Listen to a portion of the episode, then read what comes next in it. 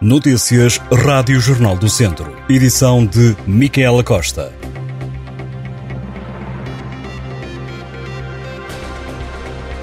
A Ministra da Agricultura diz estar confiante que o plano estratégico da Política Agrícola Comum será uma boa resposta no apoio aos agricultores da região de Viseu. Maria do Céu Antunes esteve este domingo em Viseu para participar no nono Congresso da Confederação Nacional da Agricultura. A governante disse ainda que a convicção do governo é que estes territórios tenham uma alavanca de desenvolvimento, tendo por base setores como a agricultura. Maria do Céu Antunes disse ainda que é meta deste plano estratégico garantir uma melhor e justa distribuição de apoios.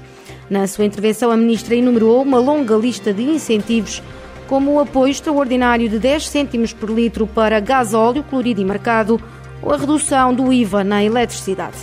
Quem não achou que esta listagem era suficiente para garantir a saúde do setor foi a Confederação Nacional da Agricultura. No final do discurso de Maria José Antunes, a Presidente da Mesa fez questão de deixar um recado à Ministra, dizendo que, apesar de parecer que está tudo no bom caminho, os agricultores continuam com muitas dificuldades.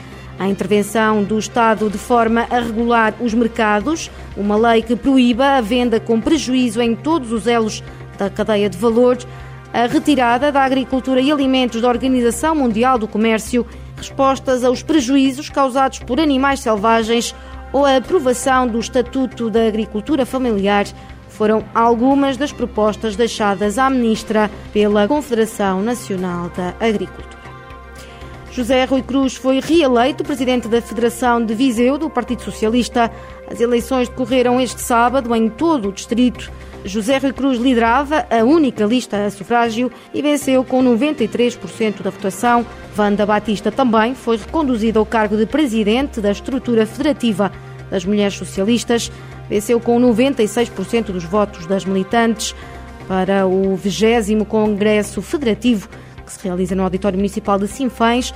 Foram eleitos 225 delegados e delegadas que no próximo dia 19 de novembro vão aprovar as estratégias políticas e eleger os restantes órgãos federativos. Viseu recebeu este domingo uma manifestação contra a violência obstétrica que juntou várias pessoas. Pelo segundo ano consecutivo, a iniciativa saiu à rua em todo o país. A manifestação foi organizada pela Associação OVO, o Observatório de Violência Obstétrica, e em Viseu, com o apoio de várias outras organizações, entre elas a Por Falar em Nascer Viseu, um grupo da Associação Portuguesa pelos Direitos da Mulher na Gravidez e Parto. Ruth Neves, responsável pelo grupo, disse à Rádio Jornal do Centro que diariamente chegam ao Observatório de Violência Obstétrica dezenas de relatos vindos de todo o país. A Rádio Jornal do Centro conversou com uma mulher que garante ter sido vítima de violência obstétrica. Setembro de 2020 fica na memória de Diana Moraes pelas melhores e piores razões. As melhores, o nascimento do filho, as piores, o parto. Na hora estranhei muita coisa que me foi acontecendo, não tive percepção. Conta Diana Moraes, que tem 32 anos, e uma história que, apesar das más recordações, aceitou contar e que pode agora ler em jornaldocentro.pt.